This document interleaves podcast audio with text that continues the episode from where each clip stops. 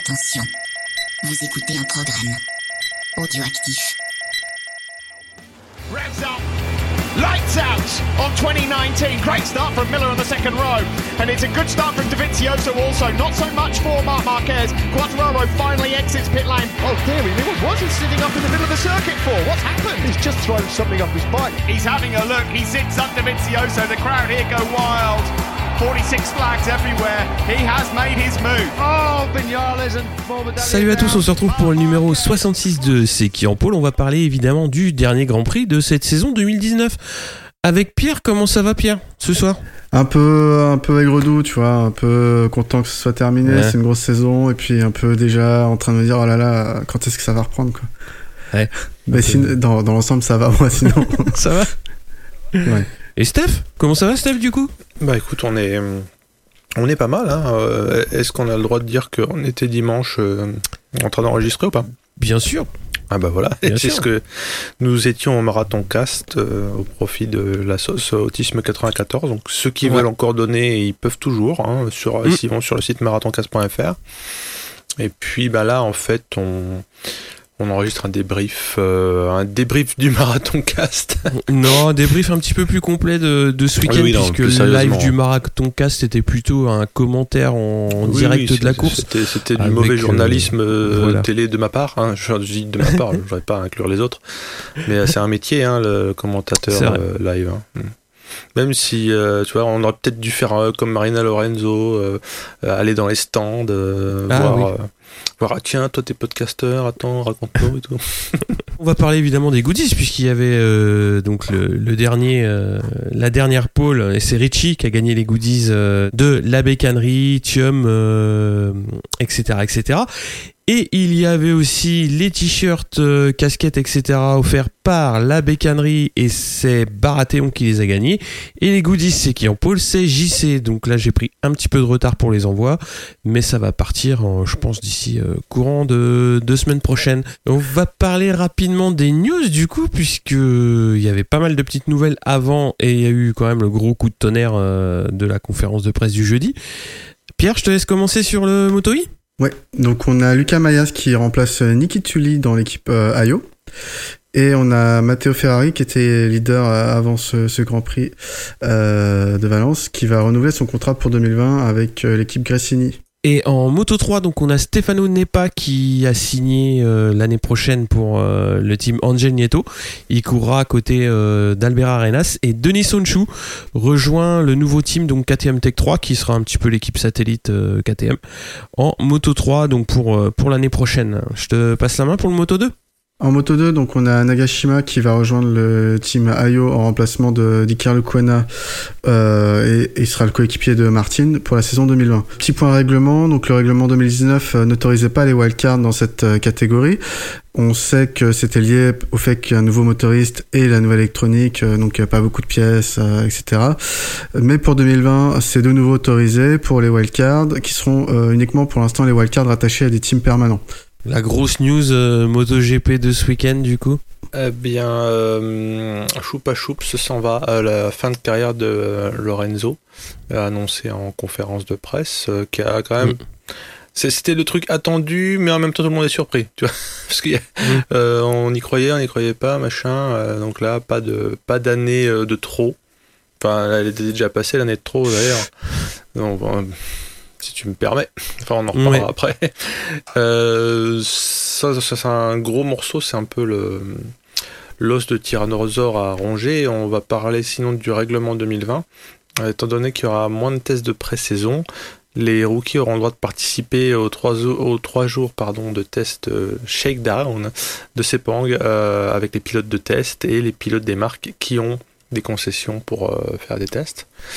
Autre point du règlement 2020, à Philippe Island, euh, qui est quand même très venteux, surtout dans la ligne droite, On l'a vu euh, cette année avec la sortie de piste malheureuse euh, du pilote Tech 3. Il sera autorisé de retirer les parties amovibles aérodynamiques du carénage en cas de vent prononcé. Alors je sais pas s'ils vont se fier à un anémomètre ou aux mouettes qui volent euh, dans tous les sens. Au pifomètre. Au pifomètre. Non, je pense qu'il y aura une métrique, j'imagine. Et oui, surtout décision de la direction de course. Donc ils auront le droit de dire bon, c'est chaud, vous pouvez virer vos merdes là, de aérodynamique. Parce que oui, en gros, et c'est par ce point de règlement que j'ai appris qu'en gros, les gens faisaient pas ce qu'ils voulaient avec les aérodynamiques. Euh, pourtant, Ah non, on ils les ont voit deux carénages et ils doivent utiliser ah, ils en ont deux. Oui, Ouais. c'est ça. Parce que comme je les voyais jongler de l'un à l'autre, je me dis, bon, bah, c'est open bar, euh, vas-y, euh, fais pas chier. Non, non, en fait, s'ils en ont sur euh, l'un ou l'autre, ils les gardent et c'est obligé, sauf à Philippe Oui. Island en cas de fort vent. Mm. Ok. Donc nous voilà au courant. On parle un petit peu de Lorenzo du coup. euh, Qu'est-ce que t'en penses, Steph? Hum, ben, euh, en mettant de côté le fait qu'il me faisait bien rire, euh, c'est c'est un peu l'année de la loose, euh, mais ça, je- j'enfonce une porte ouverte. euh, principalement du fait des blessures qu'il a eu physiques. Et euh, ces blessures physiques, en plus, ont entamé sa confiance. Donc je pense que quand il a compris qu'il avait failli se finir dans une chaise roulante, je voyais mal comment il pouvait continuer encore une année après celle-là. Par rapport au vertèbre qui s'est niqué, qui s'était déjà abîmé avant, hein, d'ailleurs. Donc Mm. c'est un pilote qui s'est beaucoup et salement blessé finalement dans sa carrière. On repense au Race Ouais. à la scène.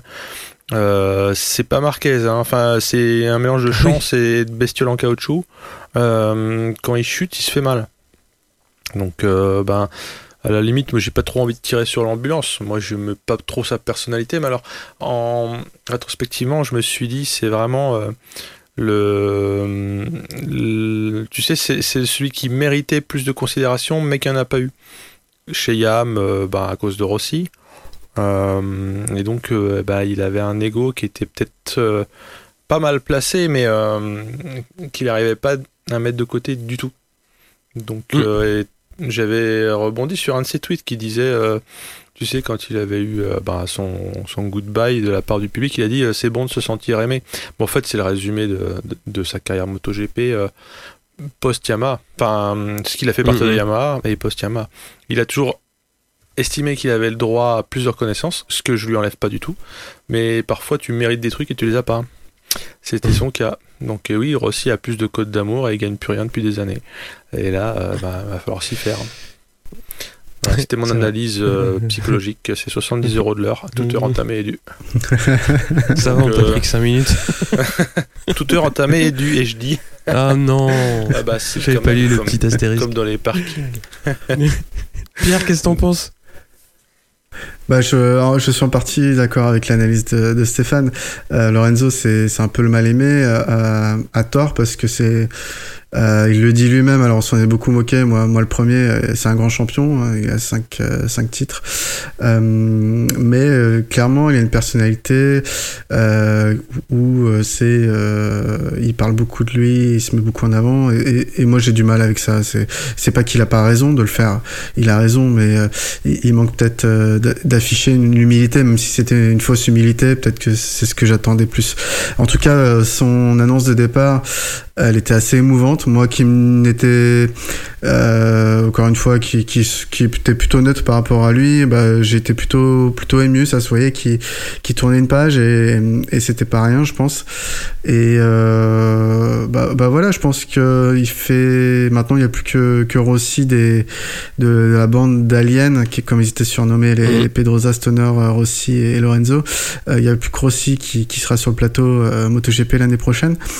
Euh, donc c'est encore une page qui qui se tourne et et puis euh, bah bonne retraite. Je sais qu'il est déjà parti à Bali là Eh oui. pour se payer des petites vacances bien méritées parce que c'est vrai qu'il a eu une saison euh, bien pourrie pour moi je peux pas le dire que c'était l'année de trop pour Lorenzo parce que c'était pas une année où il a pu faire quoi que ce soit avec ses blessures en fait c'est euh, autant je peux dire que quelqu'un a fait une année de trop euh, parce qu'il a pas de résultats sportifs alors qu'il roule toute l'année et qu'il a pas de difficultés euh, particulières liées à son physique on va dire Mhm. autant là euh, il a eu la poisse tout le temps euh, euh, bon la moto elle lui convenait sans doute pas on est d'accord mais euh, avec les, les blessures qu'il a eues, euh, c'était compliqué de prouver quoi que ce soit.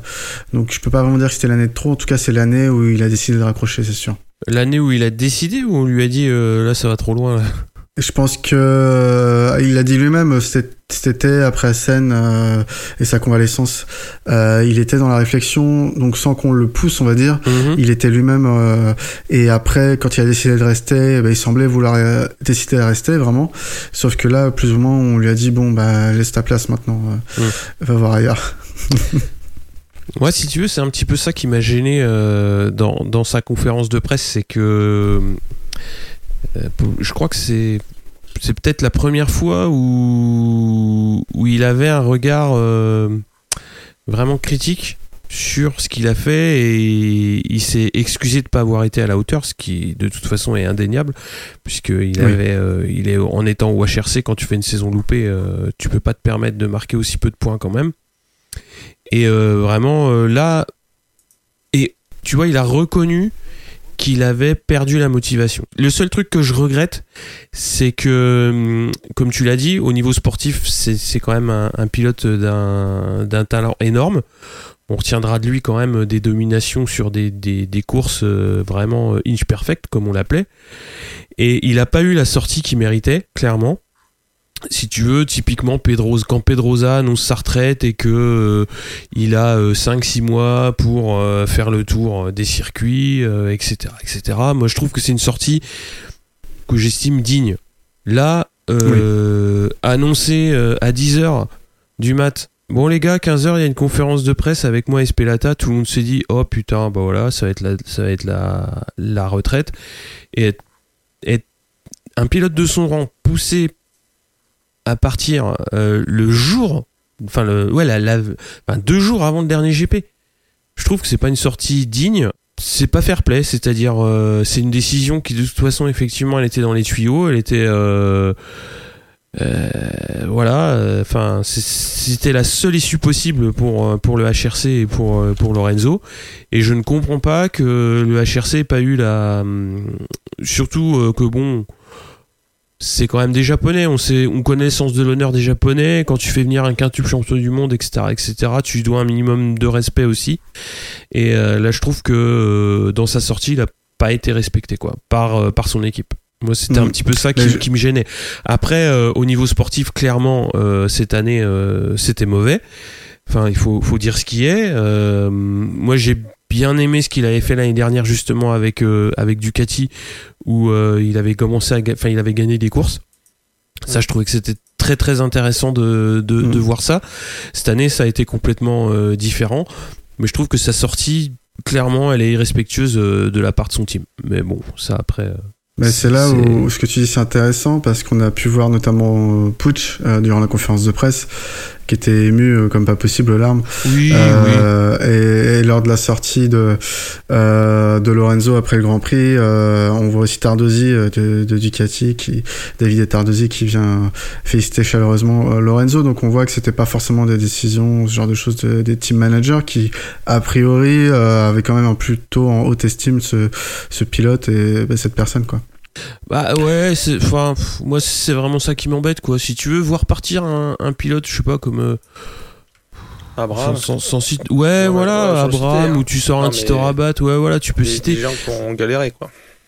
Ouais, enfin vie. qu'on galéré ou, ou bon qu'on a à la limite beaucoup de départs en GP mais qu'on pas un palmarès Mm. euh, énorme ou bah voilà ils s'arrêtent ils s'arrêtent c'est pas si tu veux la page à tourner elle est pas lourde quoi là quand même euh, c'est quand même 5 titres, cinq titres qui, qui quittent le plateau c'était une personnalité hein, c'est clair euh, Ah bah ça, oui. oui bah, il- on lui a rien épargné mais il nous a rien épargné non plus quoi parce qu'il était quand même un peu voilà enfin il- Bah, il va forcément manquer un peu euh, cette, ces déclarations, quoi. Ça va. En fait, euh, ça faisait Bah, toujours cette année c'était beaucoup plus terne hein, au niveau de ses déclarations bon, bah, Et quand tu vois qu'une semaine avant sa- son annonce de retraite, euh, il parlait encore de moi je veux essayer la 2020, euh, ceci, cela, j'y crois, machin bidule, et, qu'une semaine après euh, t'as la conférence de presse qui tombe. Enfin, il y a, un- réel problème de, ouais, il y a un réel problème. Je sais pas où il est euh, parce que je suis pas assez proche pour. euh, pour, euh, pour savoir, mais moi ça m'a ça m'a vraiment choqué parce qu'on savait tous que l'issue elle était là et quand une semaine avant le mec au salon de Milan il te dit oui mais 2020 euh, vous inquiétez pas ça va y aller et tout là euh, je me suis enfin moi quand j'ai lu ça je me suis dit clairement soit il se voile la face soit euh, soit c'est le Truman Show quoi on, on lui montre une vérité euh, qui, est, qui, est, qui, est, voilà, qui, est, qui tout autre. Mais bon, après, c'est comme ça. Hein. Ouais, mais j'ai l'impression aussi que, euh, bizarrement, du jour au lendemain, en fait, les trahisons à la Brutus et César, ça peut arriver. Et peut-être.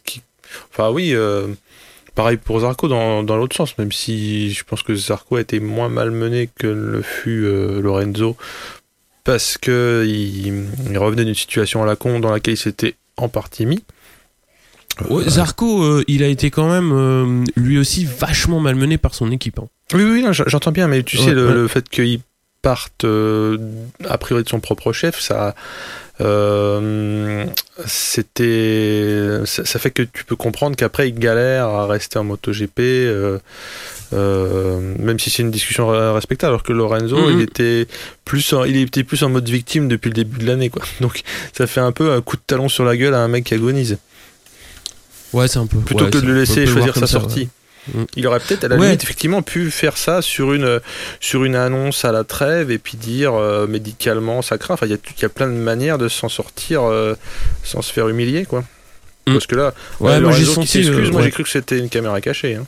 Moi, humiliation, c'est peut-être un peu fort, mais, Non, mais, à bah, minima, c'est un manque de attends. respect, quoi. Non mais euh, petit manque de respect à Lorenzo qui a un ego d'enculé. Euh, tu, enfin, c'est une humiliation. J'entends, euh, tu vois ce que je veux dire. Je, je prends pas ça pour une humiliation. Je pense que le chèque a été pas mal non plus, même si l'argent rattrape pas tout, mais. Le gars a un ego de, de Lorenzo, hein. ça va passer dans le Mm. langage commun bientôt. Et tu lui fais ça. C'est c'est la mode des excuses. Hein. Yamaha, l'année dernière, s'excuse de ses bécanes. Lui, il s'excuse d'avoir pas été à la hauteur. Je trouve presque. La contrition comme ça, ça me choque déjà. Enfin, je sais pas pour vous, mais. Bah, Euh, enfin, non, il- enfin, dans le cas de, dans le cas de Lorenzo, euh, c'est juste voir la réalité telle qu'elle est, quoi. Oui, Enfin, oui, je comprends, mais euh, en conférence de presse, tu sais, ça fait vraiment le mec qui, qui vient à confesse. Tu peux le dire en interview après. Enfin, la, la notion de conférence de presse, il y a ce côté un peu Mm. euh, flingue sur la tempe aussi, tu vois. Enfin, je trouve. Un peu à la soviétique. Ouais. Genre, oui, oui, tout à fait, oui, Tchernobyl, c'est moi, oui, oui, bien sûr. alors que c'est pas lui. euh, Bah, euh, on sait pas. Attends, il avait quel âge? Je crois qu'il était. Il, il est S'il né était quand né. On fait, faut, faut voir. Hein, Tout juste. qu'il est- Non, mais c'est triste de, de savoir qu'il sera plus l'année prochaine. Honnêtement, ça va me manquer. Hein. Moi, euh, autant euh, Pedrosa, c'était un grand pilote qui s'arrêtait, mais euh, c'était quelqu'un de très lisse dans sa communication. Ouais. Euh, autant je pense que Lorenzo, euh, un peu comme euh, c'est comme quand Cal euh, va partir, euh, Ah, ou ouais. même Zarco, parce que Zarco est très très franc et des fois ça fait bizarre. Euh, ça va faire bizarre. C'est pas, euh, c'est des personnes qui qui qui manquent un peu. euh, je pense tous les pilotes devraient être comme ça. On, on aurait plus de hein. croustillant. Ouais, mais Miller, Il c'est est encore plus sur le sous fun, en fait. Lui, il est- Voilà, c'est le blagueur, tu Oui, vois. oui, il va pas, il va pas te livrer du biscuit en fait, il va te faire des conneries, mais euh, mais c'est déjà ça. Mm. Bah, de même que Rossi, Rossi il est aimé parce qu'il est, Voilà. il, est- il déconne, enfin un peu moins maintenant, mais Euh, Beaucoup moins. mais il, il livre pas de biscuits. Rossi, euh, il travaille tout push very hard, work with the Mm. team et puis c'est tout. Hein. Euh, c'est de la ça. Robinet d'eau chaude, là c'est un peu sa spécialité. Et puis je crois que le numéro de Lorenzo, bah du coup il sera, il sera retiré euh, avec une intronisation au Hall of euh, Fame euh, l'année prochaine à Rerez. Ouais, c'est ça. Logique. hein. Ouais, ouais, bah oui, c'est le minimum. Ah oui, quand même. On va parler un petit peu des autres news, c'est-à-dire en super sport, euh, on va avoir Andrea Locatelli qui va remplacer Randy Krummenacher chez Bardal, donc en, en 2020 sur Yamaha. On a Jules Cluzel et Corentin Perolari qui prolongent au GMT 94 euh, pour l'année prochaine. Et on a Loris Baz euh, qui lui aussi prolonge mais chez Tenket euh, en Superbike. Et Léon Aslam euh, arrive chez Honda en coéquipier de Bautista. Et on a donc Chernonchu qui euh, bah, quitte le Moto 3 et qui va signer en Super Sport euh, 600 pour euh, 2020. Donc euh, ouais, à voir, euh, voir ce que ça va donner, ouais, parce que la- l'année a été euh, clairement mauvaise en Moto 3 après une victoire euh, l'année dernière à Valence.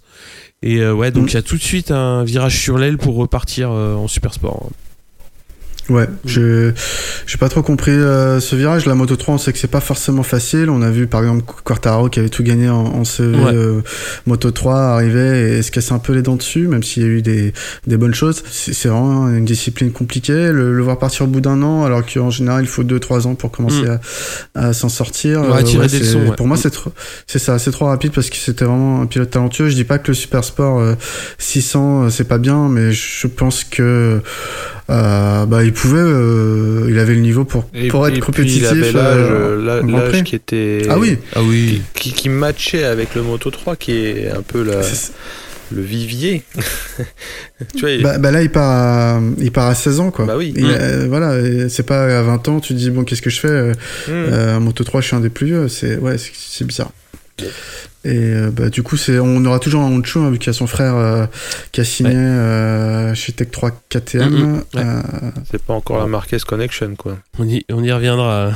on y reviendra, mais c'est la, la Turkish Connection peut-être. Mhm. C'est On ça. sait qu'en c'est Super Sport, Ouais. avec le, Avec l'équipe turque. euh, le, le- et puis Soufoglu, euh, qui est un peu le pape euh, du Super Sport, euh, apparemment. Euh, Ouais, un petit commentaire sur le, le Superbike ou Honda avec la, la toute nouvelle moto, je sais pas si vous l'avez vu là qui est sortie euh, Ouais. pour euh, pour concurrencer enfin la la Yamaha, la Kawasaki et la et la nouvelle Ducati. Bah ils ont décidé de partir sur une équipe de vieux du coup. Alors euh, j'assume mes propos. Hein. C'est pas si vieux que ça, hein, Aslam, moi je trouve. et, hein. Aslam et Bautista, c'est c'est 36 ans l'année prochaine tous les deux quoi. Ça va. Ça, ouais. Ouais, on va dire qu'ils sont de l'expérience, Oui, c'est ça, c'est l'expérience. Voilà. C'est pas comme vieux, ça que tu le vends, en fait. C'est ça. Après, Bautista, on a vu qu'il savait qu'il avait de Borest et Aslam était un peu, un peu plus en dedans cette saison chez, chez Kawasaki, Mm. mais euh, Bon, en tout cas, ils feront toujours mieux que le pilote japonais cette année, euh, cette année chez Honda. Ouais, j'étais pas, Ah pas oui, au courant qu'Honda était ça. engagé, moi. Bah si. Ah, pardon. si, si, Non, mais, engagé à ne pas marquer de points. Ah oui, non, non, mais ah, en même temps, euh, bah là, il y a eu l'éclaircie Ducati, mais c'est vrai que euh, depuis quelques années, c'était la fête à la Kawa. hein. Ah, Enfin, la fête à la Johnny Ray aussi. la fête à la Johnny Ray sur la Kawa. Et euh, bah, t'as eu des éclairs un peu à un moment de BM qui s'est montré, mais euh, c'était super en dents de scie. Mais alors Honda, Mhm. euh, enfin, oui, je, je les ai vus. Hein, euh, tu te souviens, on est allé à, à Manicourt. là. je les ai vus. J'ai regardé les photos, mais non, non, ils, ils se sont pas montrés. euh. Alors, on peut espérer. Non, que- la moto, elle était, était trop vieillissante, euh, c'est sûr. Ah, ça Ils a avaient besoin pas d'un les petit coup de pilotes, jeune, euh. un petit coup de fouet. Mm. Mais pas au niveau des pilotes. Ah, ça. Non, Non, mais ils se sont dit, on va prendre des nouvelles bécanes à défricher avec des, des pilotes euh, qui peuvent éventuellement aider à la mise au point. J'en sais rien d'ailleurs. Est-ce que c'est vrai ce que je dis Je sais pas. Je sais pas si. Autant en MotoGP, euh, ça a l'air d'être cardinal euh, la mise au point par les pilotes. Je pense qu'en Superbike aussi. Euh, mais je sais Oui. pas s'il y a autant d'efforts, tu vois, à, fa- à faire passer entre le début et la fin de la saison une MotoGP de, de quelque chose à quasi- carrément presque autre chose. Sur, dans certains teams, ils essayent vachement de choses. Là, je sais pas si Superbike est pas un peu plus figé parce qu'il doit y avoir un peu de pognon en moins quoi, par rapport au MotoGP. Ah bah Tu peux oui. pas re- tu peux, déjà, t'es vachement limité par euh, la technique, enfin, j'entends. bah, le règlement. règlement. ouais. Mm, mm. Et en plus, bah, le nombre de personnes que tu peux mettre euh, et, et les efforts financiers, euh, je suppose qu'ils sont un facteur euh, 5 euh, inférieur. Enfin, J'en sais rien, je connais pas les, les- les budgets, mais m'étonnerait qu'ils réinventent Ouais. la bécane euh, tous les jours. Ah non. Ouais, ça c'est clair. Non, c'est sûr. Mais C'est pas le, c'est Et pas le euh, principe. d'ailleurs, en, bah, en parlant de la, de la, de la nouvelle Honda, on, on, on s'attendait peut-être à un, un moteur dérivé de la, du MotoGP comme Ducati a fait, un V4. Ouais. Mais non, ils vont garder, ils gardent l'architecture 4 cylindres en ligne euh, sur leur, bah, sur leur Superbike. Donc, euh, donc voilà, c'était le point euh, technique euh, motoriste. On passe au Moto I, du coup? Oui, donc on avait deux manches euh, pour ce week-end euh, pour clôturer la, la saison. Donc on a eu une chute euh, de Lucas Mayas en, en, en free, practi- free Practice 2 et il a été déclaré euh, unfit Mm. euh, pour le week-end. Il s'est éclaté le, le petit doigt de la main droite. Bien éclaté, vraiment ouais. Pas beau à voir, euh, c'était... Un beau steak. Bah, je vous laisse aller voir son, son compte Instagram pour ceux qui ont le cœur accroché, mais ouais, je, je pense que potentiellement il y a une amputation qui va. C'est pas drôle d'ailleurs, mais euh, ouais, c'est un gros. Il a pris cher. Donc euh, on a Granado qui signe la pole devant euh, Ferrari et Smith. Suivent Raffin, Garzo et Simeon en seconde ligne. Di Meglio partira 12, depuis les 15 et Forêt 16. Donc en course 1, 6, Smith pardon, va prendre la tête et c'est parti pour 7 tours. Garzo est 3 et remonte fort. Smith avait pris une seconde d'avance mais se fait reprendre par Granado et Garzo à deux tours de l'arrivée. Donc Granado apprend les commandes de la course à ce moment-là. Petit de Smith qui perd la 2 au profit de Garzo. Belle passe d'armes entre les deux dans le dernier tour. Granado s'impose devant Garzo et Smith. Ferrari finit 4, Dimiglio 11, depuis les 13 et Forêt 17ème. Après la course, on a Garzo qui a été disqualifié pour une pression de pneus euh, non conforme. Euh, elle était trop basse. Euh, du coup, Ferrari est reclassé 3 et, prend les points qui vont avec cette troisième place. Et enfin, Smith devient mathématiquement le seul challenger de Ferrari pour le titre lors de la dernière course de, euh, de la saison. il a 20 points d'avance, donc c'était quasiment joué. Mm. Et, et c'est d'ailleurs une course très tactique qui va nous faire, puisque en course 2, Smith part bien et prend la tête, euh, suivi par Granado et Ferrari. Il va se créer un gap assez rapidement de, plus d'une seconde, alors que Garzo remonte, passe Ferrari et, et Alex D'Angelis. À trois tours de la fin, Granado est remonté sur Smith et 4 secondes devant Garzo, alors que Ferrari du coup soigne ses points et, et, fait sa course en, en cinquième position. Jusqu'au dernier virage du dernier tour, Granado et Smith se font des politesses, mais c'est finalement Granado qui s'impose devant Smith et Garzo. Ferrari finit 5, euh, Di Meglio 6, depuis né 11, Forêt 14. Donc euh, Ferrari, euh, Matteo Ferrari est titré euh, pour premier champion du monde de Moto E ever. On l'a plutôt vu en seconde partie de la saison Moto E, si on mm. peut parler de seconde partie, notamment en Italie où, où, il fait très très belle course également à Misano. Hum, bah, je sais pas si vous avez vu les courses. Qu'est-ce que vous avez pensé des championnats Ouais, championnat. Euh, moi, je trouvais que c'était euh, c'était intéressant au début. Sur la fin, c'était un peu. Moi, j'ai bien aimé le format sprint. Hein. Ça, c'est ça, c'est clair. Des courses courtes. Après, c'est lié aussi à, à la faible autonomie des, des motos. Euh, mais ouais, moi, je trouve que c'est intéressant. Après, ça amène, euh, ça amène un petit quelque chose en plus euh, au week-end. Après, je sais pas si eux, au niveau sportif, ils s'y retrouvent. Euh, Forêt, bon, il a annoncé qu'il continuerait pas parce qu'il a pas réussi à s'adapter, ce qui, ce qui, ce qui, ce qui, se défend, quoi. Tout à fait. Oui. Après, ouais, moi, je trouvais que c'était intéressant quand même à suivre. C'est pas, c'est pas foufou. Maintenant, il faut que ça, faut que ça progresse. Euh, en gain de masse sur les sur les motos pour que ce soit un petit peu plus agile, un petit peu plus ouais un fin parce que là j'ai l'impression que c'est un peu pâteau. Mais euh, ouais, ça fait des courses intéressantes, moi je trouve. Bah, je pense qu'effectivement il y a plusieurs axes de progression, notamment aussi au niveau des, pneumatiques.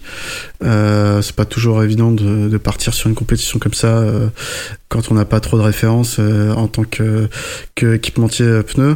Et puis oui, il y avait beaucoup de. Du coup, on a, il y avait quand même deux compétitions. Enfin, deux compétitions. Il y avait deux types de challengers. On a vu ceux qui étaient à la ramasse dès le début et qui sont restés mm. quasiment jusqu'au bout, ouais. euh, y compris euh, depuis Ney et Forêt. On sait pas pour les blâmer particulièrement, mais c'était le cas. Et puis euh, ceux qui, qui, ont compris le mode de fonctionnement, que ce soit Ferrari, Smith, Garzo, Granado, et qui arrivaient à faire des trucs intéressants avec cette euh, avec cette machine. Quoi. Après, effectivement, ça convient pas à tout le monde. La machine, elle est très lourde, elle est pas très maniable.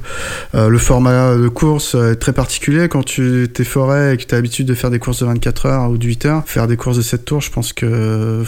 Oui, c'est totalement différent, quoi. Euh, ouais, la préparation mentale est totalement différente, donc ça doit pas être facile non plus de ce côté-là, quoi. Voilà. Moi, ce que j'attends, c'est le moment qui viendra, je pense, où il y aura une vraie disparité de constructeurs. Aujourd'hui, il y a, mm. comme c'est euh, moto imposé, alors il y a un côté intéressant en fait qu'il y a une moto imposée, ça veut dire que ça te permet de départager les pilotes, sauf que les pilotes, enfin même si on connaît les noms, euh, j'ai pas eu un des battements de cœur de ouf euh, en les voyant se battre aussi parce que les motos c'était des enclumes un petit peu mais je me dis que dans quelques saisons, il y aura peut-être. Euh, déjà, on nous expliquera peut-être un petit peu mieux ce qu'il y a dedans, parce qu'aujourd'hui, c'est. Euh, c'est peut-être parce que je suis dans le domaine que ça m'intéresse savoir ce qu'il y a dedans, mais tu vois ce que je veux dire. Là, on glose des 4 euh, en ligne, des V4. L'ami Thomas Morcellino nous fait des photos de pièces pour qu'on kiffe. Et il y a un petit côté opaque sur la moto I. On ne sait pas comment marche l'accélération, comment marche le frein moteur et tout. Donc euh, moi ça m'intéresserait d'en savoir plus. Qu'il y ait finalement genre deux écoles, genre moi mon moteur il est mieux, moi mes freins ils sont mieux. des écuries, quoi. Ouais, ça, c'est comme tu dis, ça viendra avec les autres, const- Je avec, pense. hein. Ouais, avec ouais. d'autres constructeurs. ouais. C'est Ouais. pas un reproche que je fais aux motos parce qu'ils ils défrichent et c'est déjà très bien. Euh, qu'ils attendent pas que les constructeurs s'y mettent parce que les constructeurs s'y Mhm. mettront que quand les énergies fossiles auront strictement disparu. C'est gros con. Ça, c'est un autre problème. Mais euh, là, ça, ça montre que c'est faisable. Alors, les courses sont sprint parce que c'est la première année. On pourrait espérer des courses un peu plus longues et des motos un peu plus légères euh, d'ici, euh, peut-être pas la saison prochaine, faut pas rêver, mais. euh, Non, la saison prochaine, ça va être identique, hein, le format. Ouais, ouais.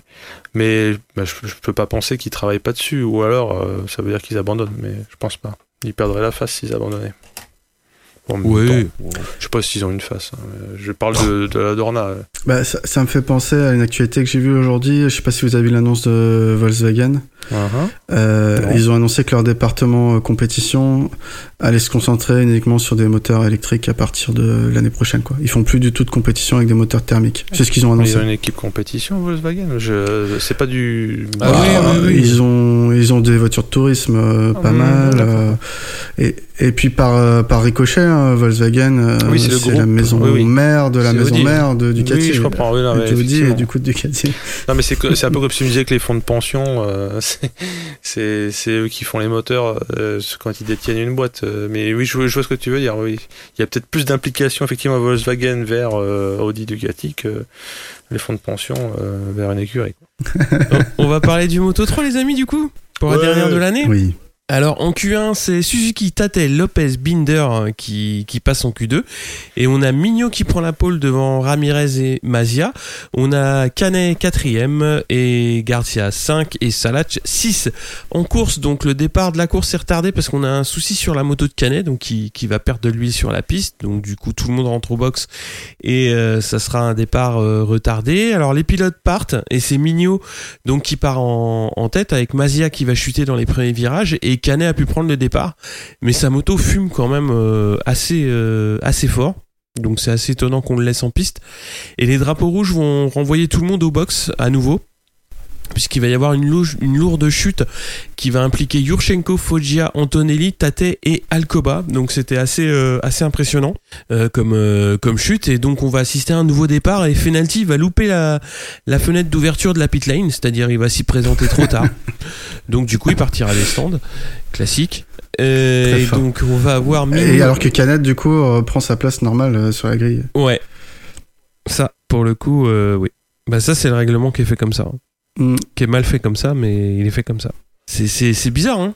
Oui, ouais, c'est bizarre. Mm. Le mec, il, il était censé partir fond de grille et du coup, vu qu'il s'est- a chuté et qu'il y a un renouveau départ, il a le droit de partir à sa place normale. C'est quand même, euh, ouais. Il y a des trucs, euh, ouais, c'est pas très logique. Mais bon. Et donc, c'est Mignot et Ramirez qui vont prendre les commandes. On va Arenas chute et on va avoir Binder qui va également chuter. Et une nouvelle chute à 4 va impliquer euh, Dalla Porta, McPhee, Lopez suite à un high side donc de, de Dalla Porta. Et il va y avoir une dizaine de pilotes qui vont se détacher. Garcia euh, mène euh, la course avec, euh, avec le jeune Artigas, donc euh, pas, pas très loin. Donc, c'est un, un jeune qui a 16 ans qui est wildcard sur cette, sur cette dernière course. Et c'est donc Garcia qui va s'imposer devant Mignot et donc euh, Artigas qui prend la troisième place. Suzuki 4, Salach 5, Canet 6, Ramirez 7, Vietti 8 et Yurchenko 9. Donc qu'est-ce que vous avez pensé un petit peu de cette mini-course du coup, puisque c'était une course raccourcie? C'était un massacre. Il y a Oui. eu beaucoup trop de, beaucoup trop d'éliminés. Euh, Vu le nombre de personnes qui dégagent, heureusement qu'ils sont 30. Enfin, ils sont 30 d'ailleurs dans le, dans le Moto 3, je sais plus. Ouais, 32 Ouais, Plus. 30, plus de Mm, mm. 30. Ouais, 30, ouais. Sinon, t'imagines, en MotoGP, il restait combien de personnes? Parce que t'avais 4. Euh... Ah non, les 4 qui étaient cinq et tombés- quatre. Ouais, ouais, 5 et 4, ouais. Ouais, ouais. Ça permettait d'être dans les points pour, euh, pour le MotoGP. Quoi. Ah bah carrément, ouais. Carrément. C'était, ils ont vraiment foutu le bordel, hein, ces petits jeunes là. Ils ont décalé toutes les courses. La course moto 2 a été raccourcie à cause d'eux. Euh, franchement, euh, ils pouvaient pas euh, faire une course normale. Non. Ce qui était intéressant à voir, c'est que bah euh, la course de Garcia et de Artigas quoi qui se sont montrés alors que pour l'un il est rookie cette année et pour l'autre c'est il est wildcard et du coup aussi rookie sur cette course euh, qui qui semblait très très solide. Garcia on avait déjà un peu vu des fois aux avant-postes euh, qui est monté en puissance euh, euh, sur cette saison même si c'est Vietti qui qui termine euh, rookie of the year Mm. Donc c'était c'était pas pas dégueu et puis on a commencé à voir euh, qu'il y avait des problèmes sur la piste, en tout cas pas euh, en soi de la piste elle-même, mais euh, de température et de, de chauffe de pneus quoi. Mm. Ça a commencé dès cette course et, et ça a été la même sur toutes les courses. Bah, ça a été un peu la même que l'an dernier. Hein. Sauf que l'an dernier, en plus, il avait plu. Bah, je crois que aurait bien voulu qu'il pleuve encore. On passe au Moto 2 Alors en moto 2, on a Schroeter, Dixon, Bassiani et Boulega qui passent en Q2. Navarro, Martin, Manzi forment la première ligne. Marini, Lutti, Di Gianantonio en deuxième ligne. Alex Marquez qui a déjà la tête ailleurs euh, se qualifie 15. La course est raccourcie de 16 tours euh, à 16 tours pardon du fait des déboires de la course euh, en moto 3. Martin prend la tête devant l'outil et le rookie espagnol euh, se loupe passant à la quatrième place et laisse euh, Binder son équipier chasser le pilote suisse. Euh, on a Mandy et Martin qui se bastonnent pour la quatrième tandis que l'outil enchaîne les tours rapides. Marquez va chuter à 4 tours de l'arrivée et Binder va finalement prendre la tête à 2 tours de l'arrivée et s'impose devant l'outil et Navarro. Mandy 4, Martin euh, 5, Cinq. Fernandez 6, Vierez 7, euh, Marini 8 et Gianantonio 9. Ouais, pas, pas une course folle. Euh, Ah, clairement, euh, Marquez carrément la tête ailleurs tout le week-end, hein, ça s'est vu. Ah Euh, oui. Je pense que c'est lié à, à ses histoires avec Honda. Et puis Binder qui confirme qu'il avait, s'il fallait encore confirmer, euh, la vitesse et la régularité pour être champion cette année. Malheureusement, il va manquer le titre à 3 points près. hein. Mm. Ah, il finit troisième, enfin à 3 points de Marquez au C'est championnat. hein. Donc ça c'est ouais, ça s'est vraiment pas joué à grand chose. S'il avait pas raté euh, son début de saison en grande partie Mm. lié à, à sa moto, euh, euh, il aurait pu euh, être plus présent pour jouer le titre. Donc en tout cas, l'outil a fait également une bonne course. hein. Il est toujours présent, même si il marque rarement les esprits euh, cette année en Moto 2. Euh, il est là, mais euh, il est pas assez. euh, il fait pas assez de première place quoi. Ouais. Pour, euh, Il, il est pas assez incisif, quoi. Il manque Mm. toujours un petit Mm. quelque chose, soit pour aller chercher Marquez ou en fin de saison pour aller chercher euh, Binder, mais effectivement, il me. Ouais, C'est carrément ça, il manque. euh, euh, il fait sa course, elle est bien, et puis, euh, et puis, oh bah non, je suis encore fait doubler à deux tours de la fin. Oh, quel dommage. Euh, non, moi j'ai trouvé la, la course super terne et puis je trouve que c'est vraiment dommage pour Binder euh, bah, d'échouer à 3 points quoi. Parce que si enfin, le début de saison a été carrément catastrophique chez, chez KTM avec des qualifications euh, au-delà de la dixième place euh, sur pas mal de courses. J'ai pas fait le détail, mais euh, vraiment des, ca- des qualifications mauvaises qui amènent des courses compliquées directement. Et euh, bah après voilà comme de- comme l'année dernière hein, passer passer Saint-Marin euh, bah on remet euh, on remet on se remet dans le- dans la bonne direction et puis on gagne plein de courses et puis bah voilà on vient échouer à 3 points quoi c'est dommage Ouais, que c'est dommage de- du coup d'avoir eu un championnat du monde euh, à deux, deux vitesses, quoi. Où, voilà euh, où t'as Baldassari qui a commencé à, très fort euh, le tout début de saison. Après, c'est Marquez avec sa régularité et sa, son milieu de saison qui a été, qui été devant. Et puis, sur fin de saison, c'est plutôt Binder. Euh, ils se sont jamais croisés en, en pleine puissance les trois, Mm. donc euh, c'était c'était un peu de du coup il y avait un peu moins de charme, un peu moins de tension. Mm. euh, Bah, que- typiquement, un- une saison de nouveaux moteurs. Il y a eu trois faces, donc euh, donc tu peux pas dire que c'est côté pile côté face quoi, mais euh, ouais il y a eu trois temps dans la saison et c'est c'est Marquez qui est le plus régulier et qui, qui empoche la mise de peu, mais il empoche la mise donc ouais c'est euh, c'est ça. Après, euh, ça aurait pu avoir des conséquences euh, vraiment très très différentes si KTM faisait un meilleur euh, meilleur début de début de saison, quoi. C'est-à-dire ne pas peut-être pas abandonner la catégorie et puis euh, accrocher le titre ou je sais pas des choses comme ça parce que bon quand tu Mais bon après c'est comme ça. Ça fait partie du, du jeu. Hein. Ah oui, bien sûr, bien sûr. Mais du coup, est-ce qu'ils sont pas dégoûtés d'avoir arrêté leur programme Moto 2 euh, maintenant? Ah bah c'est trop tard maintenant.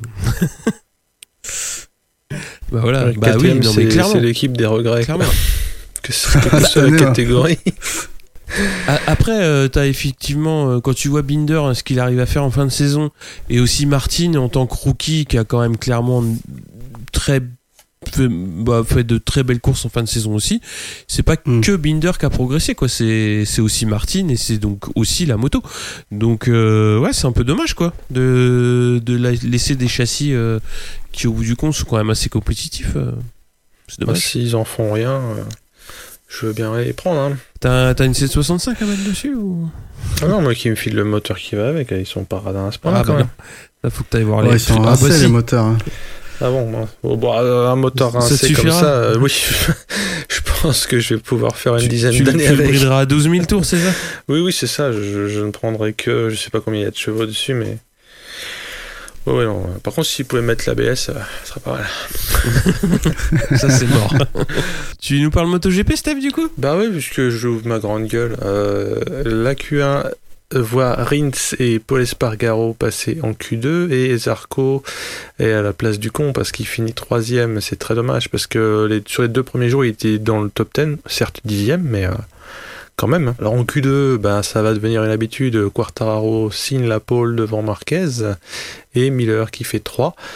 Euh, Vignales partira 4, Morbidelli 5, Dovi 6, Mir 7, et alors euh, Rins 8, Crutchlow 9 euh, et Rossi 12, c'est une catastrophe.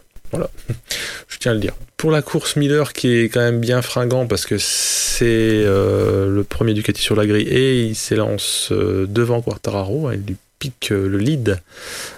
Mais comme il commence à avoir le cuir qui s'épaissit déjà depuis pas mal de courses, Quartararo il reprend la tête Fissa.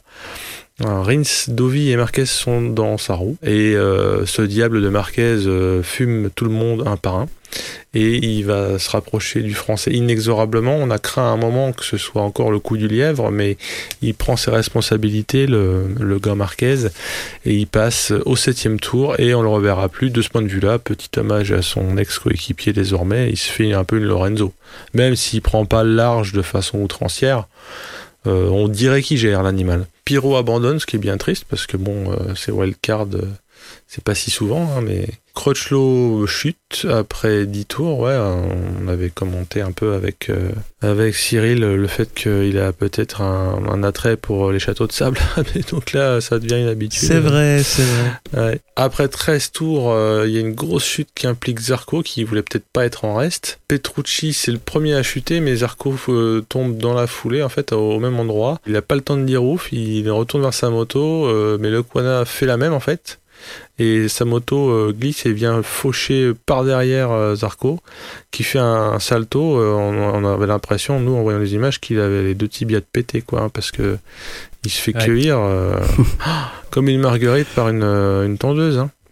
Et il sort sur civière. ouais. C'était quelque chose. euh, bon, euh, je suis pas fan des, des replays de chute, mais comme je sais qu'il s'en sort certes en ayant mal, mais par rapport à ce qu'on a vu, euh, ça me, ça me sidère. Moi. Enfin bon, bref. Moi, je, je- j'allais- je croyais qu'on allait nous annoncer le nombre de fractures tibia péroné. Ah ouais, ouais, ouais. euh, puis même ça, en plus, en retombant comme ça, il aurait pu aussi se fumer des vertèbres en tant qu'à faire. euh, Oui, bon, oui, oui. Donc c'était quelque chose, ouais, parce que il- comme il a strictement rien pu voir venir, euh, il n'y avait pas un peu une préparation, on va dire. Enfin, je sais pas comment. non, on dit. mais t'anticipes pas la chute. quoi. Ouais, alors là, c'était quelque chose, quoi. Bon, après, Mais il a l'habitude des c'est- saltos arrière. euh, C'était un peu la seule émotion de la perdu, course. ouais. hein. Euh, de- devant, euh, pas trop de mouvement. euh, Marquez domine et il gère. euh, Quarta, lui aussi, enfin, gère. J'aimerais pas être dans son casque quand il morfle, mais euh, il est pas inquiété en tout cas par Miller. Euh, Peut-être que Miller aussi a à cœur de verrouiller un podium. Donc euh, Morbidelli chute, euh, ce qui montre bien que finalement euh, Quartararo a beaucoup de mérite de de pas être, euh, euh, j'allais dire, pas s'enflammer quoi.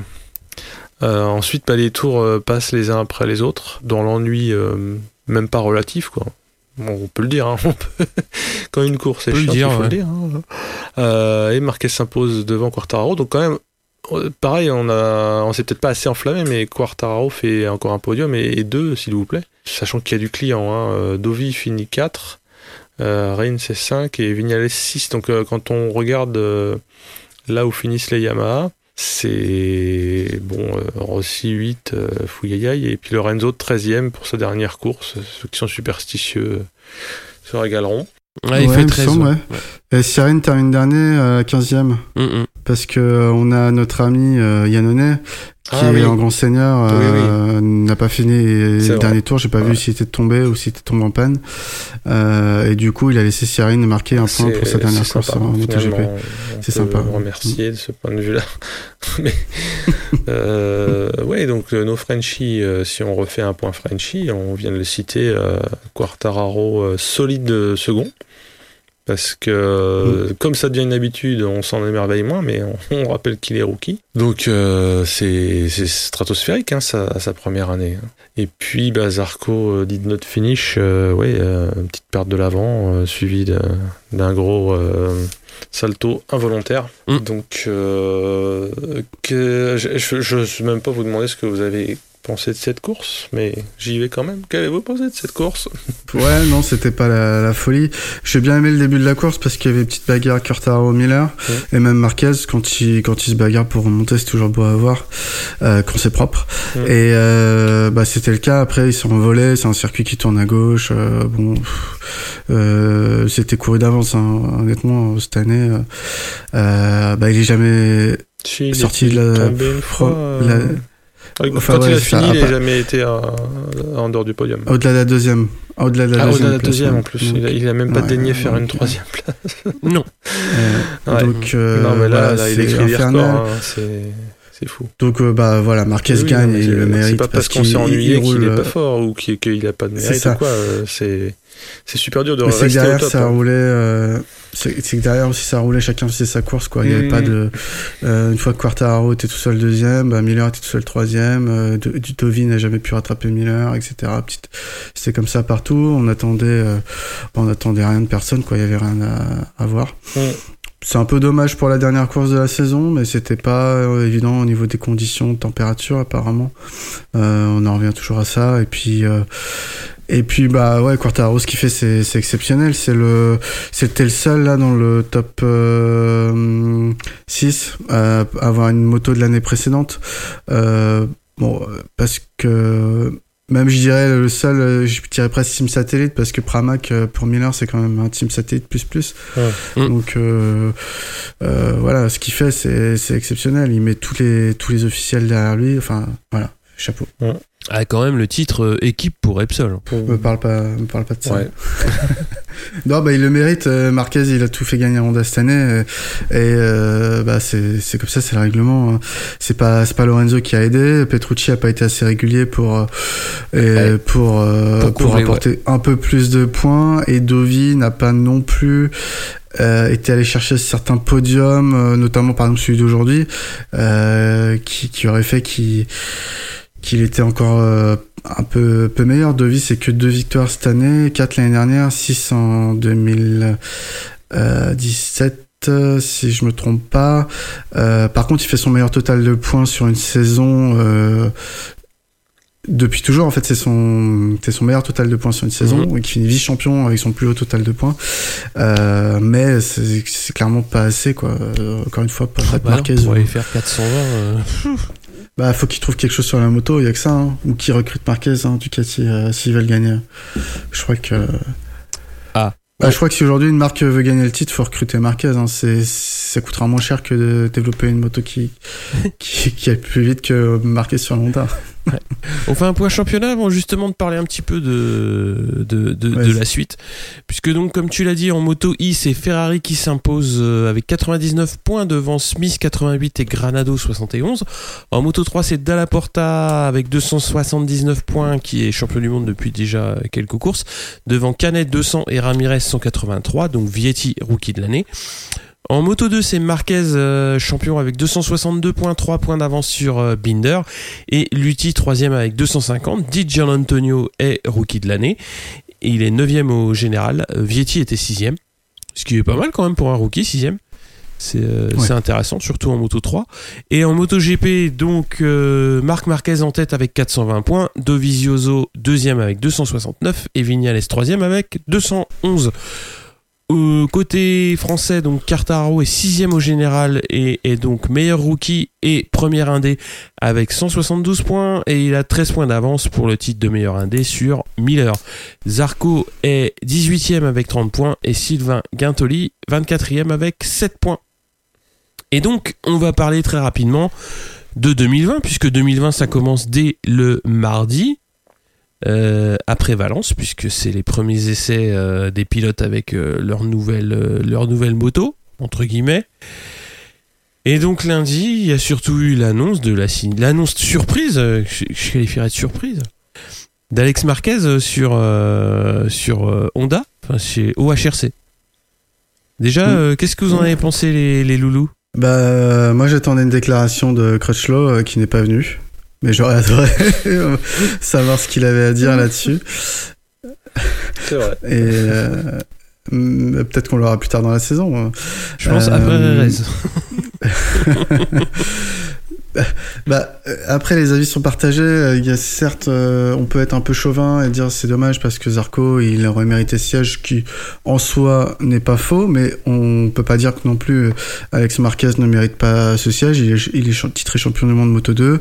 Il a déjà aussi un, titre de champion du monde Moto 3 euh, qu'il avait eu précédemment. Je veux dire, s'il y a quelqu'un qui, qui est en moto 2 aujourd'hui, qui qu'il faut regarder pour faire signer dans un team usine, c'est- c'était Alex Marquez, quoi parce que Binder avait déjà signé et puis bon le Kona c'est un peu particulier mais euh, avait déjà signé aussi euh, donc euh, tu vas pas faire monter l'outil euh, tu vas pas faire monter Ah, l'outil, euh, c'est mort, ils montera plus. euh, voilà donc euh, t'étais un peu bloqué euh. donc il y avait pas grand monde à faire signer au HRC j'imagine que que Bradley Smith a essayé de se placer comme d'hab mais euh, il a dû recevoir un- OHRC T'en as d'autres Euh, Excusez-moi. Non, mais je pense que les, les deux candidats euh, les plus les plus pressentis, c'était euh, c'était soit Cal Crutchlow, soit Johan Zarco, et puis du coup Alex Marquez qui pouvait sortir de la Moto 2. Euh, Alex Marquez était choisi, c'est pas illégitime. Ça a fait beaucoup parler, je pense surtout sur la- les réseaux sociaux français. Euh, moi, je dis à voir, ça va je pense que ça va pas être facile pour lui euh, et je sais pas en fait si c'est un euh, je, je dis pas qu'il va pas réussir, hein, mais je pense que c'est risqué euh, psychologiquement d'arriver dans le même team que son frère et sur une moto euh, qui est pas facile et un team, bah, le team Honda quoi, qui est le le plus puissant team MotoGP, le plus le plus titré, donc ça doit être quelque chose.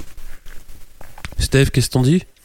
Euh, bah, moi, je j'aime pas surpris parce que je croyais pas trop, même si je le souhaitais, à, à l'hypothèse Zarco, parce que faut quand même pas oublier que pour les teams, ils s'en le souffrent. hein. Euh, J'entends euh, pour les HRC, hein, je sais bien que la Dorna voulait essayer de le caser, mais euh, euh, bah, il quitte KTM, euh, même s'il a plein de bonnes raisons. Tu vois, c'est quand même l'image du pilote qui casse son contrat euh, en cours de première année. Donc euh, là, je suis un peu sévère, mais c'est les faits. Donc euh, HRC, vu que la dernière chose qui les intéresse, c'est de prendre des risques, ils ont dû, pour moi, il restait Crutchlow et, le frangin Marquez. hein. Donc euh, après, bah, le fait que ce soit pas euh, Crutchlow, justement, ça va peut-être nous permettre d'avoir des déclarations croustillantes ou euh, bien bien amères, hein, comme il sait nous les faire parfois. Et puis Marquez, on l'évoquait déjà un peu en hors antenne. euh, Marc, euh, pas Marc, le, frangin Alex, il n'est pas illégitime sur le papier. hein. Il est quand même champion du monde Moto 2, une éternité après son championnat du monde Moto 3, mais donc il est déjà champion du monde 3 et 2. Euh, c'est pas idiot. C'est pas idiot. Maintenant, effectivement, je pense que quand euh, le frère euh, aîné dit qu'il n'y est pour rien, euh, voilà quoi. On, est- il est- on en discutait aussi déjà dimanche. Il a aussi dit qu'il suçait pas la roue de Quartararo. En. Donc bon. voilà. Mais le, le début de la saison sera prometteur et comme l'a souligné Pierre, c'est un cadeau empoisonné, je pense, pour le frangin.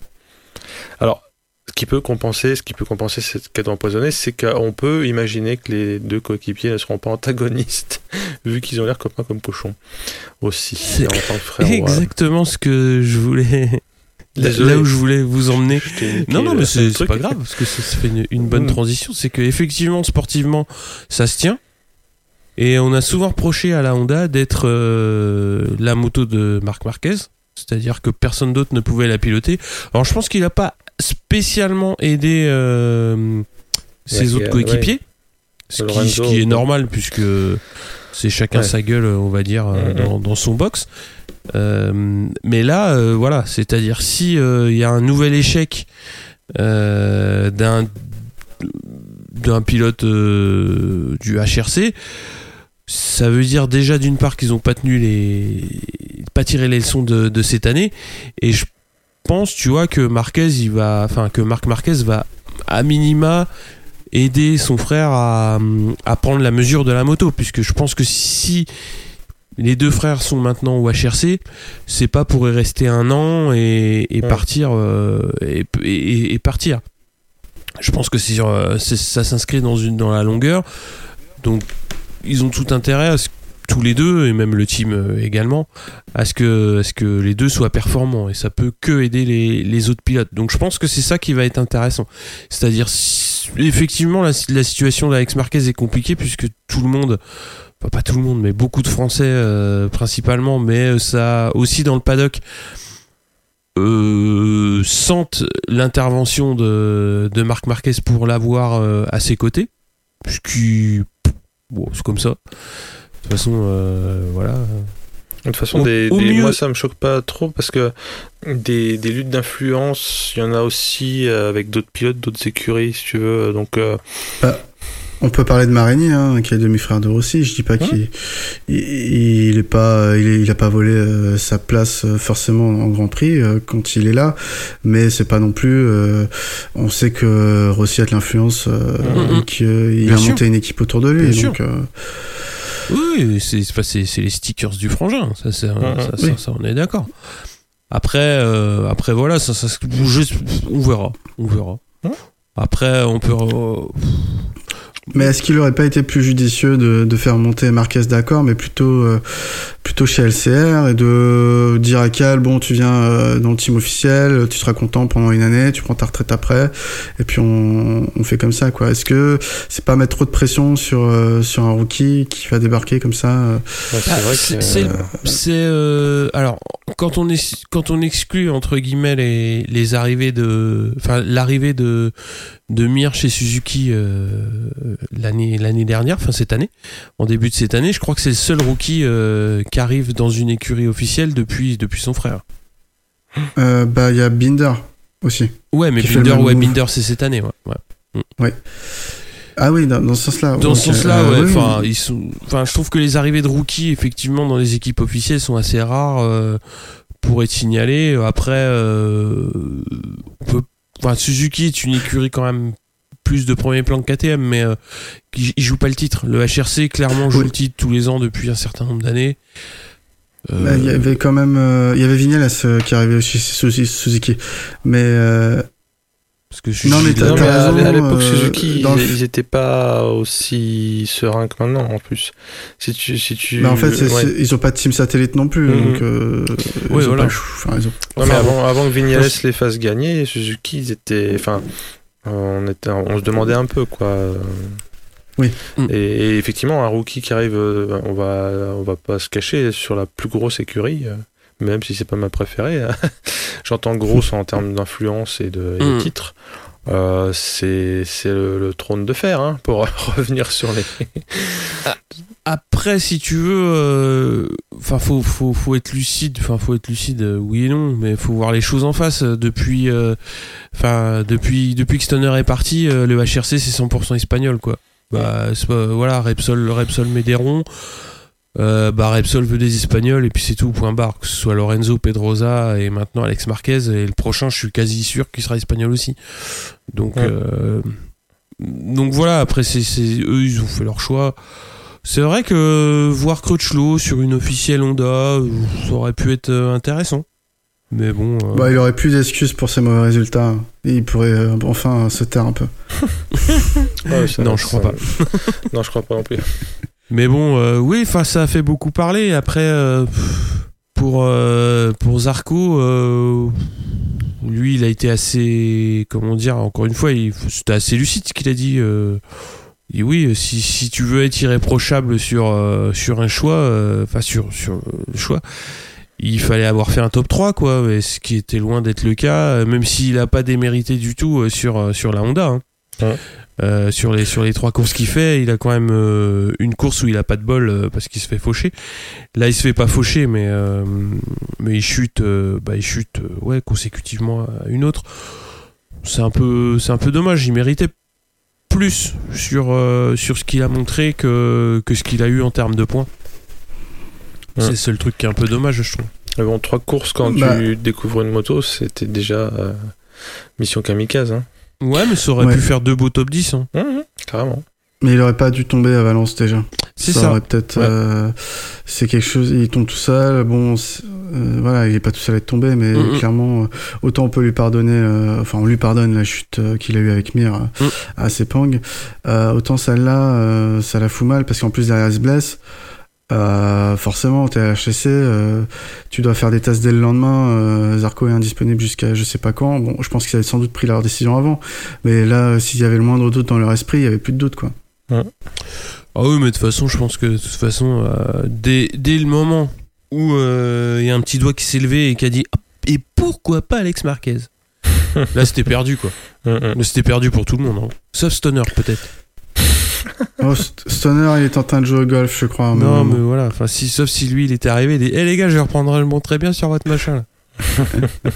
enfin bon, on peut parler rapidement euh, des, des essais euh, qui se sont déroulés justement à Valence mardi et mercredi, puisque Vignales est passé sous les 1.30 euh, donc le, deuxième jour, juste devant Cartararo et Morbidelli, donc les Yamaha très très bien très très bien placés. Côté rookie, on a Lequana qui fait 16e, juste derrière Pedrosa, donc euh, c'est pareil, c'est un joli comportement pour, euh, pour le jeune pilote espagnol. Et Alex Marquez et Brad Binder donc ferment, ferment la marche et sont à deux grosses secondes de la tête. Alex Marquez a roulé, je crois, avec la LCR de Nakagami, donc de Zarco, la 2018. 2018. Donc euh, voilà, c'était une prise en main euh, que je qualifierais de prudente, même si elle s'est finie dans le bac assez vite, euh, je crois au huitième tour. Mais Ouais. bon après, voilà, c'est. Je, je pense que effectivement le frangin va filer le va filer le mode d'emploi. Ouais, il y a une belle photo, on voit euh, Alex Marquez euh, regarder comment freine euh, Marc Marquez. Était sympa cette photo. Bah ouais. Euh, on a, en fait, il y a aussi Quartararo et Morbidelli, euh, comme la plupart des. euh, Enfin, en tout cas, ils ont rien testé hein, pour Yamaha. Ils se sont contentés de rouler avec leur euh, leur 2000, euh, leur moto actuelle. Euh, donc c'est c'est un peu dommage pour Quartararo parce que clairement euh, il méritait peut-être quelques tours sur la un proto 2020 je sais pas pour la part de Yamaha pour le remercier pour sa saison euh, surtout s'il est censé en avoir une euh, l'année prochaine bon Après, euh, ça sera peut-être le temps à Rérez, je sais pas. Parce que là, ça Mm. reteste très vite, hein, ça, reteste, ça reteste la semaine prochaine à, à Rérez. Euh, Du coup, pour Yamaha, euh, ce que disait Michel Turcot, c'était que Rossi semblait plutôt emballé par les, les changements, euh, alors que Vignales était plutôt, euh, plutôt neutre. Euh, il trouvait pas forcément qu'il y avait de, de grosses évolutions. Euh, en tout cas, en vitesse de pointe, on n'a pas vu grand-chose. Euh, J'ai regardé il un il peu est les encore temps, chez euh, Yamaha, Vignales Euh, alors que chez Ducati, apparemment, euh, et Devi était plutôt euh, content de, du nouveau châssis. Et, euh, et que KTM a amené un tout nouveau châssis. Alors beaucoup se sont trompés et ont dit ah du coup KTM ils ont renoncé à leur châssis tubulaire, ils sont passés sur du poutre. Que Euh, mais que dalle, non c'est toujours un châssis tubulaire. Je sauf que mourirai c'est avec mon châssis tubulaire. c'est des tubes ovalisés, un peu comme euh, comme sur une piste l'athlétisme. Donc c'est ovale, mais avec les les, les deux côtés les plus longs euh, plats, euh, enfin en ligne droite. Et du coup, ça permettrait une rigidité différente qui se rapproche du cadre euh, poutre, mais qui reste du tube euh, acier, quoi. Euh, bon. Euh, en tout cas, ils ont roulé plus vite, hein, euh, beaucoup plus vite euh, KTM euh, aux essais de, de Valence que, que lors du week-end de course. C'est prometteur. Mm. C'est con de l'avoir pas dit à Zarco quand même. hein. Bah, c'est là que tu vois le côté. euh, J'allais dire une, une vieille insulte, mais c'est. C'est ouais quoi. Quand t'as un Ouais. pilote qui vient qui te dit ça, tu peux, tu, tu peux lui dire non mais attends, t'inquiète. Tu vas voir, ça va déchirer euh, l'année prochaine. Hum, je pense que le torchon brûlait euh, d'un point de vue relationnel dès le début de la saison en plus, donc euh, Oui, je on pense qu'ils avaient envie de lui hein. faire payer quoi. voir les épisodes précédents. Ah ouais. Enfin bon. Bon, on clôture cette, euh, cette dernière course du coup?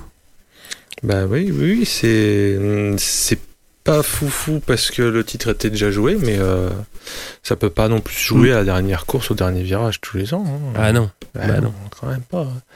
Donc ouais, ouais, euh, vivement, bah, on va suivre quand même euh, ce qu'on a à se mettre sous la dent, à savoir les, les tests, les cancans peut-être, euh, les petites déclarations. Je pense qu'il va y avoir des cancans. Hein. Ouais, ouais, ouais, on va continuer à suivre Parce ça. euh. Karel, il a fait un chèque, il, il a envie de rouler. Euh, ouais, ouais, ouais. Donc il y aura peut-être des chaises musicales ou des, Il y en a plus beaucoup de chaises là. des hein. tractations. Ouais, il y en a un qui va prendre une chaise pour assommer l'autre, je sais pas. Donc euh, ouais, bah, à, à bientôt les amis. Hein. euh. Ouais, on Attends, on va prendre euh, quelques petites minutes pour euh, faire le Ah oui. de l'année quand même. Non, non, parce que je me disais, Ouais. euh, euh, Parler- après, des- ouais. Des temps forts, euh, parce qu'il y a eu une ouverture de saison quand même euh, en fanfare avec Christophe et Rémi Guyot. Donc au tout début de l'année, on s'était croisés euh, tout début janvier euh, pour faire un, un petit peu un point sur euh, sur la carrière de Christophe et sur euh, les ambitions du GMT, hein, qui ont quand même été euh, été euh, on va dire Ouais, une- presque presque atteintes. Et comme c'était des ambitions, il faut quand même signaler que c'était ambitieux comme on l'indique. oui. Ouais, ouais, donc c'est une belle perf qu'ils ont fait cette année. hein. Et puis après, donc on a fait un épisode 46 avec Michel Turcot et Thomas Morcellino, qui était super sympa. Après, le point important de mon point de vue, c'est que sur la saison, on a réussi à être euh, nous aussi réguliers, c'est-à-dire à, publier les débriefs euh, toujours euh, avant le Grand Prix suivant, donc ce qui évite d'avoir à, recoller les morceaux, etc., etc. Surtout, on a couvert plus d'épreuves. On a parlé plus de, de Superbike et aussi ouais, de- d'autres épreuves où il y avait Christophe Ponson par exemple, d'être un petit peu plus complet. Et puis euh, bah, les deux gros temps forts, c'est quand même euh, les deux déplacements qu'on a fait au French Superbike à Carole et euh, bah, au World Superbike à Manicourt. Et pour ça, moi j'étais vraiment content de faire ces épisodes. Ah oui, le, World Superbike à Manicourt avec euh, réattitré. euh, bon, ça, c'est un, c'est un hasard, on pouvait pas maîtriser, mais c'est encore mieux, puisque on était sur la course du titre, quoi. Voilà, moi j'ai donné un petit peu mon ressenti. Le vôtre? Bah moi c'était euh, c'était effectivement les, les, les points d'orgue euh, euh, c'était non pas que les podcasts ne sont pas importants mais j'entends la saison régulière mais les ce qu'on pourrait appeler des hors-séries que ce soit avec le GMT Rémi et Christophe Guyot euh, et puis euh, Michel euh, Turcot et Thomas qui nous parlent de Rossi euh, euh, Michel a fait quand même euh, office de taulier, hein, puisqu'il suit le MotoGP depuis des temps immémoriaux, sans vouloir lui Presque manquer le respect. je suis né. hein. Ouais, voilà. Euh, et puis, bah, quand il s'exprime, il, est, il a une façon de, de présenter les choses qui sont, je trouve, un, un mix entre entre Audiard et puis euh, le journaliste, quoi. C'est c'est pas le robinet d'eau tiède. Donc ça fait plaisir. Et puis ouais, bah comme tu l'as dit, surtout euh, outre les rencontres qu'on a fait, euh, il y avait la présence sur les courses et puis bah cette euh, merci d'ailleurs aux orgas respectifs, hein, que ce soit pour le coup à Carole ou à Manicourt, et puis merci à à la au team Guyot d'avoir un peu euh, susurré à l'oreille, je crois qu'on on était euh, euh, admis dans le sérail. Ouais, quel, quel, quel euh, rendez-vous à Manicourt avec euh, les bords de piste? Enfin, c'est c'est les- comme les gamins euh, de tu sais dans chez Willy Wonka, tu vois. C'était Disneyland, hein Euh, ouais, ouais, mais c'est pour moi c'était Charlie la chocolaterie. Hein. Pierrot, que- quel, quel sera ton bilan?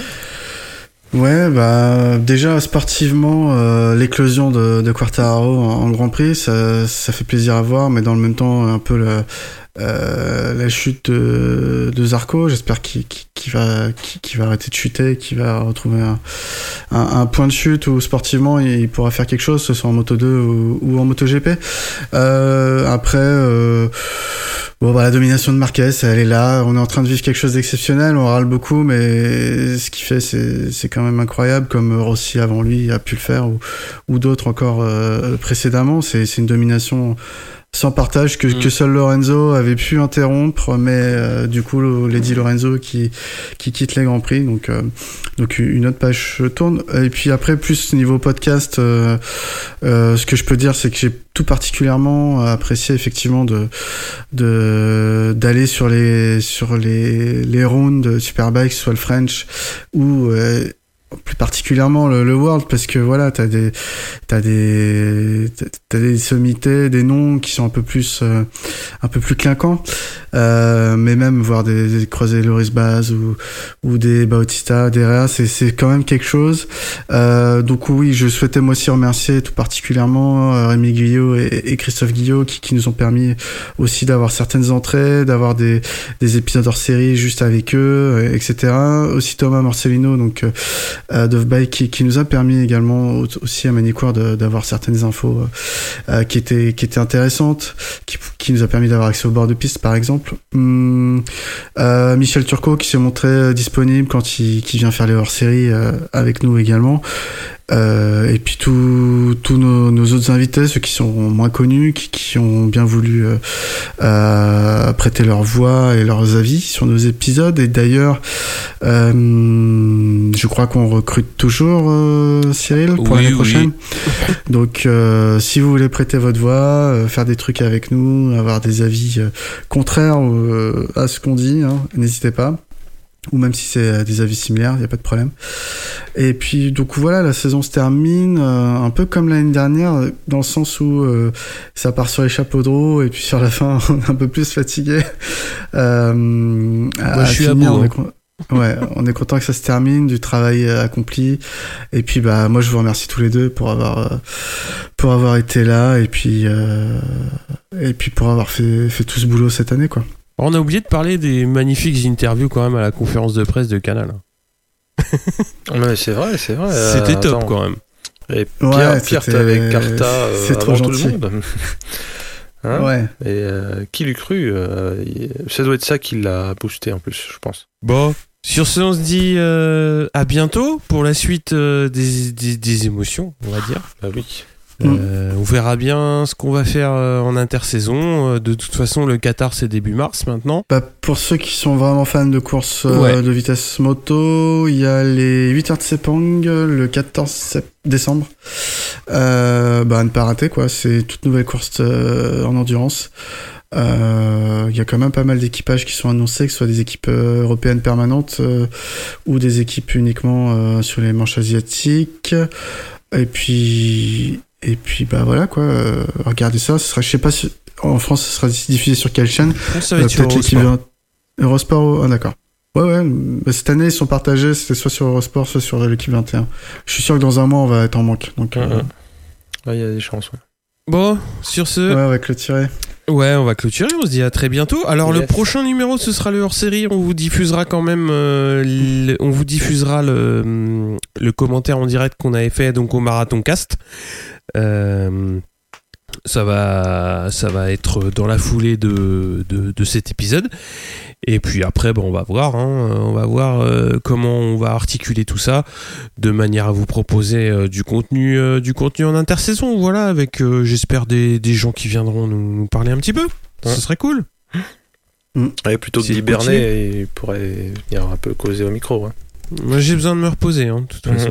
non mais de tout ça, euh, tout ça derrière une Ouais, binouse. t'es- Est-ce que, est-ce qu'à la binouse ils feront des bières de Noël? Je ne sais pas. euh, on peut faut- y aller pour hein. tester. Faut y aller pour tester, voilà. Voilà, donc faut y aller. Voilà. Donc il n'y a plus qu'un avis aux amateurs tristes. euh, on paye notre coup euh, aux invités. Je m'engage, je m'engage. Une t'engages, attention. super. Non, non, je- je- Je suis considéré comme un invité ou pas, du coup bah, Non. Mais si c'est si c'est Depardieu, euh, je, je, je, je dis euh, pouce. Sur ce, allez, ciao, Ciao. tout le monde.